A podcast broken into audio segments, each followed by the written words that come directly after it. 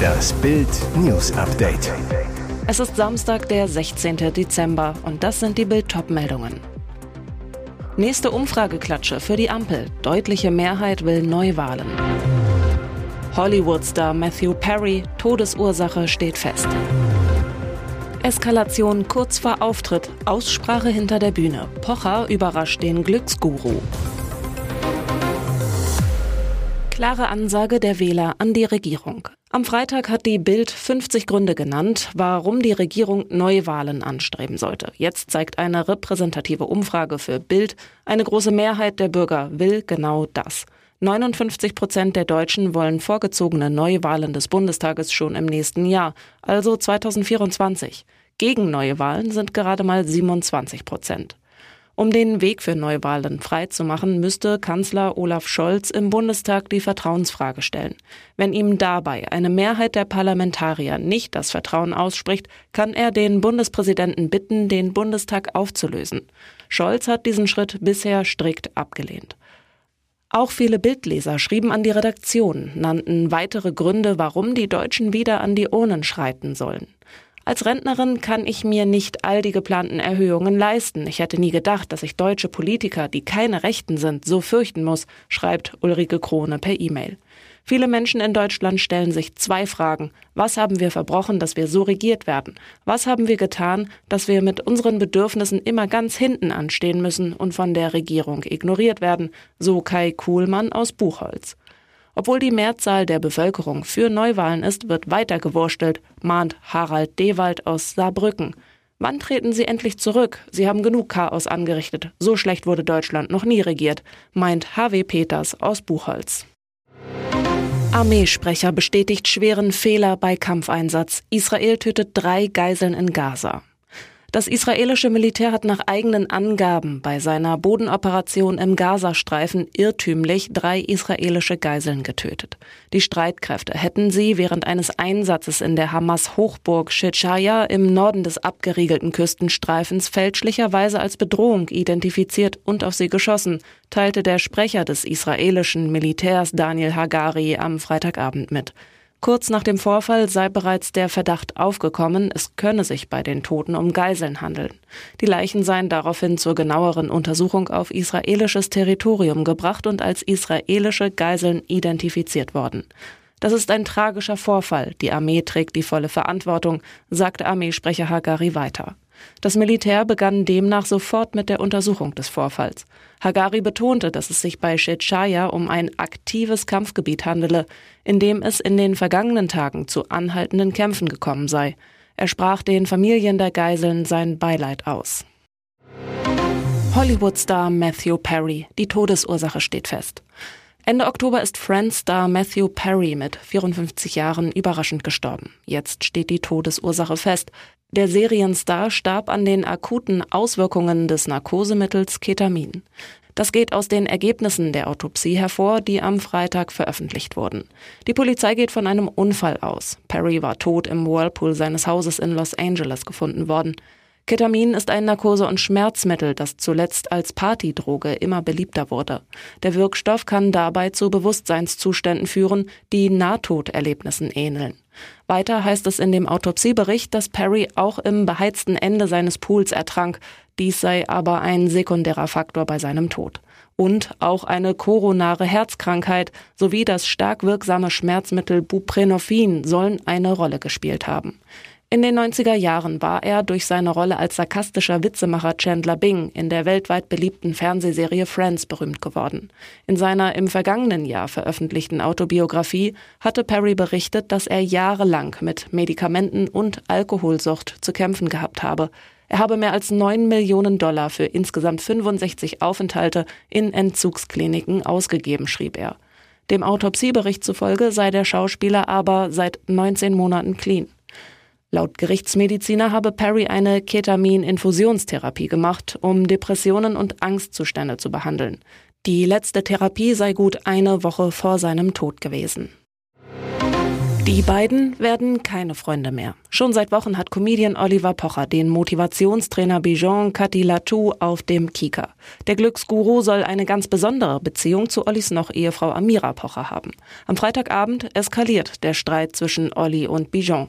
Es ist kurz vor 19 Uhr, als Oliver Pocher in seiner Rolle als Glückskeksguru Dalai Karma vor dem Stadttheater in Euskirchen vor den Toren Kölns auftaucht, mit schwarzer Haartolle und Lederjacke. Im Schlepptau ein Kameramann.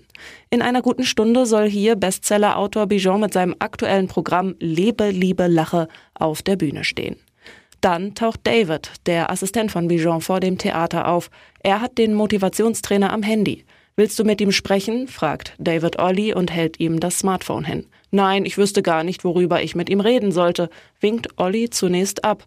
Kurze Lagebesprechung mit allen Beteiligten, dann der Deal. Olli trifft sich alleine, ohne Security backstage mit Bijon. Während alle anderen vor der Halle warten, verschwindet der Comedian hinter die Bühne des Stadttheaters. Rund 20 Minuten später taucht Olli wieder vor dem Veranstaltungsort auf. Er setzt den Dreh nicht fort, sondern verlässt das Gelände mit seinem Tross. Zu dem Gespräch unter vier Augen mit Bijon möchte er noch nichts sagen. Bild weiß aber, dass beide offensichtlich auf ihrer Meinung beharren. Olli glaubt weiterhin, dass etwas zwischen seiner Frau und Bijon gelaufen sei, während der Motivationstrainer alles abstreitet. Sieht ganz so aus, als wäre das noch lange nicht die letzte Auseinandersetzung zwischen den beiden gewesen. Fortsetzung folgt garantiert. Der seit Jahren heftigste Sonnensturm könnte für Probleme auf der Erde sorgen, sagt die amerikanische Weltraumbehörde NASA. Eine Eruption von der Klasse X, der höchsten Kategorie, ereignete sich am Donnerstag, dem 14. Dezember, in einem besonders aktiven Gebiet auf der Sonnenoberfläche. Bei diesen Eruptionen wird eine riesige Menge an Energie ins Weltall geschleudert. Gleichzeitig soll sich auch ein koronaler Massenauswurf ereignet haben, bei dem geladene Teilchen von der Sonne ins All gestoßen werden. Treffen diese Teilchen auf das Magnetfeld der Erde, spricht man von einem Sonnen- oder Magnetsturm. NASA rechnet mit Folgen auch für die Erde. Es kann vermehrt zu Polarlichtern kommen, wenn die Teilchen in der Atmosphäre verglühen, aber auch zu Störungen von Satelliten, Funk- und Internetverbindungen. Ungefähr ein bis drei Tage braucht das Phänomen, um die Erde zu erreichen. Also rechnet man am 17. Dezember mit den schwersten Folgen bei uns. Die letzte Eruption von ähnlicher Größe fand 2017 statt und verursachte Radio- und Internetausfälle in Südamerika. Und jetzt weitere wichtige Meldungen des Tages vom Bild Newsdesk. Die Ampel hat gepatzt. Der Asylpakt ist geplatzt. Das bringt die Länderchefs auf die Zinne. Eigentlich hätte sowohl der Pakt zur Begrenzung der illegalen Migration sowie zur Beschleunigung von Abschiebungen als auch die Reform des Staatsangehörigkeitsrechts in dieser Woche in den Bundestag eingebracht und noch in diesem Jahr beschlossen werden sollen. Ab Januar bzw. April hätten die Gesetze dann gelten sollen. Daraus wird nun erst einmal nichts. Unter anderem war beschlossen worden, die maximale Dauer des Ausreisegewahrsams von derzeit 10 auf 28 Tage zu verlängern, um Abschiebungen konsequenter durchzusetzen und zu verhindern, dass illegal Eingereiste untertauchen. Aber dieses verabredete Ziel war in weite Ferne gerückt, weil nach Bildinformationen die Grünen Pflichtverteidiger für abgelehnte Bewerber gefordert hatten. Die Leidtragenden sind die Länder, die seit der Ministerpräsidentenkonferenz am 7. November auf die dringend nötige Entlastung durch den Bund warten. Bayerns Innenminister Joachim Herrmann, 67 CSU, verliert die Geduld. Er zu Bild. Die weitere Verzögerung des Asylpakts ist ein bitteres Armutszeugnis für die Arbeit der Bundesregierung. Eine wirkliche Asylwende werde immer unwahrscheinlicher. Das kommt denkbar ungelegen. Am Sonntag um 19.30 Uhr treffen die Bayern im Duell der Leverkusen-Verfolger in der Allianz Arena auf den VfB Stuttgart.